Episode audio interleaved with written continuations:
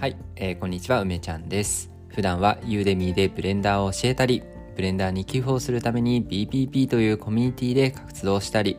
子供も大人も新しいことを学んだりチャレンジできる場所として学びラボというファンコミュニティを運営したりしています。この放送はブレンダーの情報を発信したり学びラボでの日々の活動の様子をお届けしていく番組です。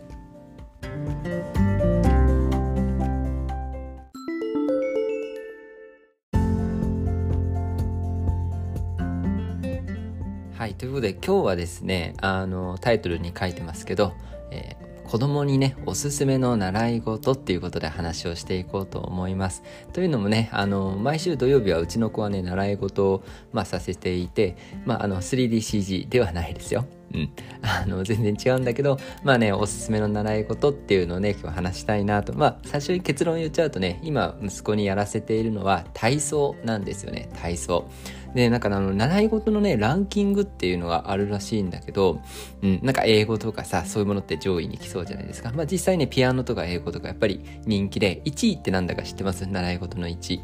うん、これね、水泳らしいんですよね。うん。あのね梅ちゃんも小さい頃水泳とピアノをやってましたね。うん、なんか未だにそんなに変わんないんだなと思いつつもなんかね私あんま意識してなかったんだけど体操っていうのがまあ今でもちゃんとランキングにあってそして通わしてるんだけどあなんかおすすめの理由わかるなと思うね、うん、実際やらしてみてねあの思うんでまあこうさ、あの、需要があるかはわからないけれど、自分の子供がね、これから習い事に、えー、行く、うん、会話したいなと思っている、もしくはなんか今ね、まさに習い事させたいなと思ってる人に、えー、参考になる話ができるんじゃないかなということと、やっぱりね、うん、習い事っていう意味で今私はさ、そういう CG を教え、子供に教えたいなとかね、そういうことをまあ考えながら日々生活しているんだけど、まあこの習い事っていうくくりでね、こう子供に対する習い事で、まあ、どういうものが大事なのかなというか、うん、そういう目線でね、えー、どうしてもこう習い事を見に行ってしまうので、まあ、そういったね、うん、視点の話っていうのも最後にしていこうかなと思います。それじゃあ話していきましょう。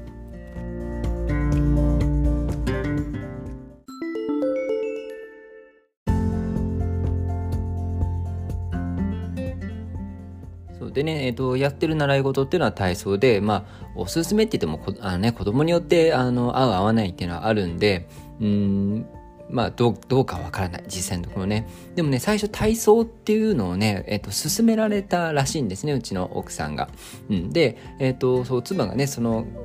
えー、幼稚園の、えー、同じママさんなのかな、えー、に勧められて、えー、始めたんだけど最終的にはねその幼稚園のさ幼稚園に通わせて、えーと、幼稚園でその習い事をしてちょっと遅く帰ってくるみたいなのがよくあるんですけどそれでね実際体操をやり始めたんだけどあんまあんまり楽しくなかったらしくて結局それではやらずに、えーと、また自分、ね、親がこう送り迎えするような形で今だと土曜日にそういう体操教室みたいなところに今通わしてる感じなんですよね。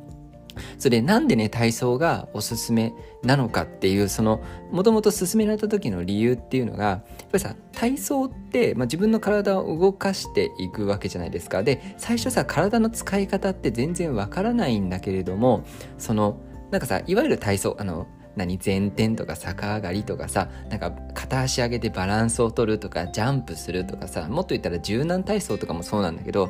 あの私たちは当たり前にできるじゃないですか。で結構ね子供はできなかったりするんですよ。なんならうちの子ね未だにあの新脚ができてないですね。準備体操の準備体操ってできないとかあるんだとかって思 思っちゃってなんかいつもニヤニヤしながらね特にその注意とかせずねだんだん気づくだろうなとか思いながら放置して見てるんですけど新脚できないんだよねうちの子。なんかずっとお相撲さんみたいになっちゃってるんですよ。全然全然伸びてない。四股踏んじゃってて、うん、なんかそういうのがあるんですけどその要はそういったものってすぐできるようになるんですよね。実際にうちの子は新曲できてないですけど、それ以外のことってのはね、もうこの、なんかまだ数回なんですけど、10回も会話してない感じなんだけど、もうね、その10回に行くまでに、もうね、行くたんびにできることが増えるんですよ。で、その、やっぱりさ、自分の体を動かす、その基礎、基本的な動きで何かできるようなことがこう増えていくっていうそのハードル一個一個のハードルがねすごく低いんですって体操って。だからなんかこの達成感とかこの自己効力感とかね自分でこう頑張って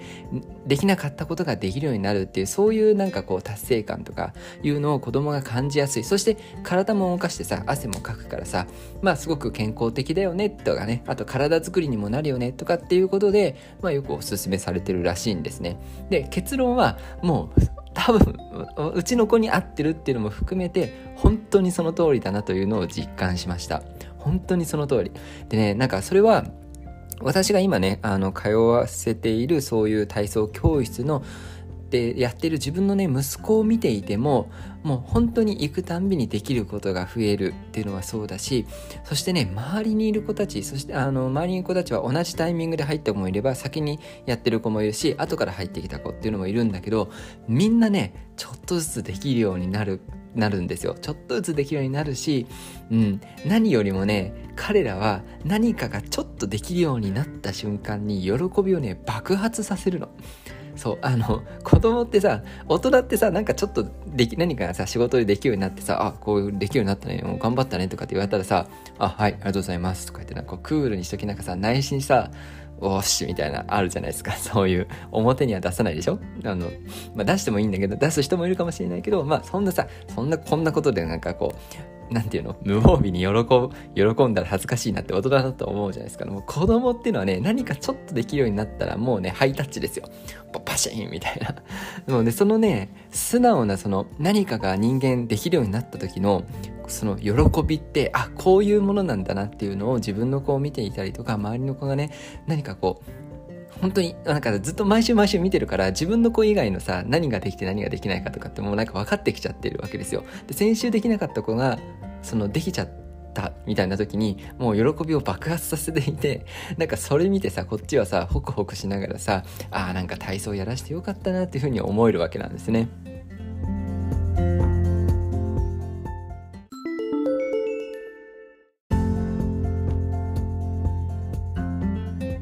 でまあ今ねちょっと前提を忘れていたけどうちのね息子は4歳なんですよ。今年ね5歳になるぐらいなんでそれぐらいの子にとってはそういう体操っていうのはちょうどそういう階段をさこう登っていけるまあいいタイミングなわけですよね。だからなんかこれぐらいのその幼稚園生ぐらいのあの子っていうのに体操っていうのはなんかすごくいいなっていうふうに思いました。なんだかこの私のね勝手なあれだけどこうダンスダンスとかまで行くとなんかもうちょっとステップが上な感じがするからなんか体操の、うん、体操がさできるようになっていろんなことができるようになってでもうちょっとうん、大きくなったらなんかダンスとかやったらまたなんかこうできることが増える楽しさ。ちょっとさなんか難易度が高そうじゃないですか。これは私の習慣ですよ。実際にもっとちっちゃい子でもダンスってたくさんやってるけど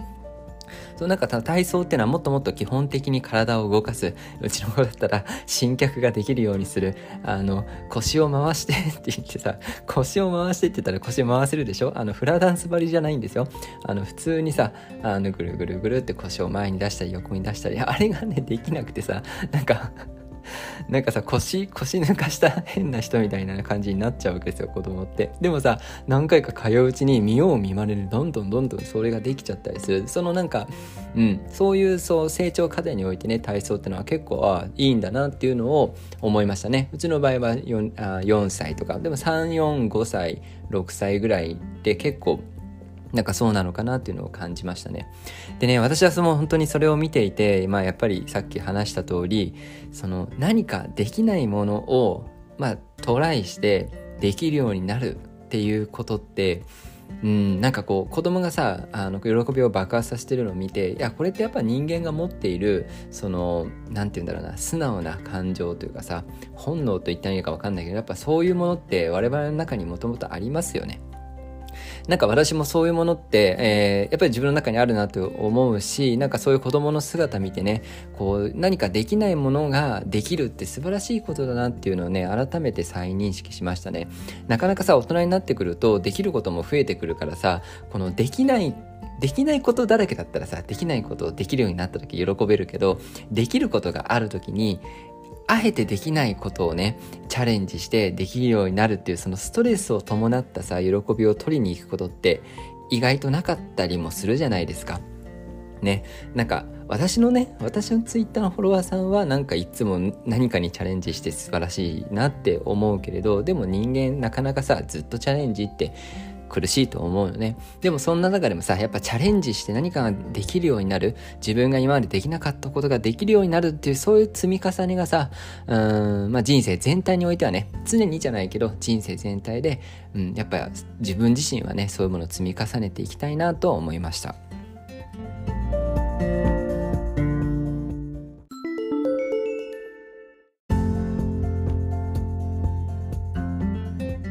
はい、そしてねそれをね、えー、まあ、感じたと同時に私はもう一つねあの視点があってそれはまあ自分自身がさ、えーと、今はね今の話っていうのは自分の子供を会話してる、えー、父母の気持ち、ね、保護者の気持ちなんだけれども、まあ、私はさもう一つの視点としてじゃあその体操教室を運営する側がね、えー、どうであるかっていうことを ずっと見てるわけですよ。まあ、それはあの親としてどうそういうのを見てるかっていうのも同時にね両方向から見てる。でやっぱりねあの、体操がね、いいなと思うのは、ちょっとだけ体育会系な感じなんですよね。あの、体育会系ね、全工程ってわけではないけど、なんか例えばさ、あの、順番守るとか、あい、あの、返事をしてとかね、あまあ、周りのみんなが頑張っている時に応援するとかね、あの、そういうのがあるのと、あとね、先生がすっごくハキハキしている、あっていうこと。これはなんか体育会系だからとかいうのはわからないけれど、なんかね、先生がね、パキッとしていて、ハキハキしていて、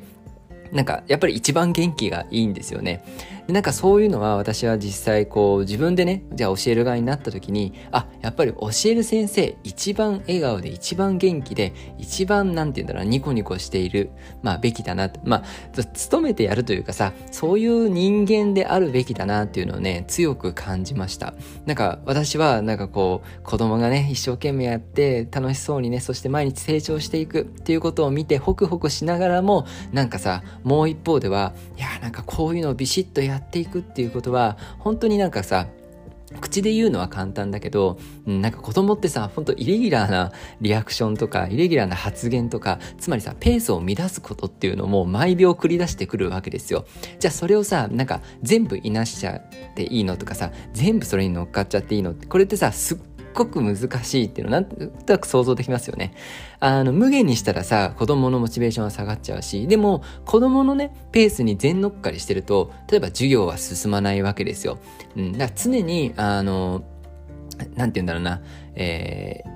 ー、支配権っていうかさ、その、場を制しているのは教えている側なんだけど、でも、やっぱり一番大事なのは、学んでいる側、教えられている側、チャレンジしている側の、ね、子供たちがのびのびとね、そして楽しく、えー、やっているっていうことが大事なんだよね。うん、なんかね、そういうものの勉強のつもりでね、私はなんかこう子供を通わしてもらって子供がね、何かをトライしてるところを見ているけど、私自身もね、その場に行きながら、そういうのをね、勉強のつもりでずっとね、見ていますね。うん、だからこう、なんて言うんだろうな、先生がそういうハキハキしてていいなと思うのと同時に、他のね、えっ、ー、と、お父さんお母さんがどんなところ、どんな風にね、えー、子供を見てるかっていうのをね、チラチラ見ながらね、うん、なんか何が大事なのかな、本質は何なのかなとか、自分はじゃあどうしたいのかなっていうのをね、ずっと考えながら子供に習い事をさしているみたいな感じです。はい。あのね、えー、これはまあ私のね、え個人的な、あの、な、なんだよね、あの気になりどころですけど、まあ、総じて言えるのは体操結構ね、ちっちゃい子、3、4、5歳、6歳ぐらいの子にはとってもなんかおすすめというかね、一回やらしてみたら意外とね、楽しいって言ってくれる子多いんじゃないかなという自分のね、納得感があったよというお話でした。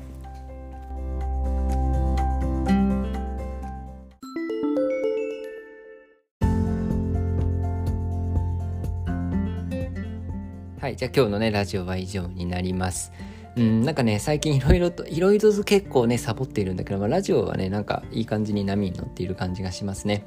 うん、なんかね、ちょっとね、えっ、ー、と、しばらくやってて、えー、止めちゃってるものっていうのはもう一つあってですね、ツイッターで私、まあ、あの、ブレンダーのね、始めたての人とか初心者向けの、うん、人のために、なんか基礎的な内容っていうのをね、いつもつぶやいてたんだけどね、最近ちょっとできてないんですよね。うん、なんかこう、なんだろうね、私のそういうリズムがね、一回壊れちゃったタイミングっていうのがあって、まあそれをね、今日からちょっと戻していこうかなと思って、はい、います。うん、えー、今日もそうかなあ、学びラボっていうね、自分のファンコミュニティを運営してますけど、そっちの方でね、活動しながら、えー、まあ、みんなとね、楽しくやっていけたらなと思っています。はい。あのー、最後ちょっと宣伝ですけども、自分のね、コミュニティの中では、まあ、基本的にはねみんながただ作業してたりとか基本的に毎日私がね潜って作業してるだけですけども、まあ、みんながそうやってね集まって最終的にはねメンバー集まったらそのコミュニティの中でね、えー、講師をね選出して勉強会したりとかでそのそこでね集まったお金を使って、えー、子供向けのね、えー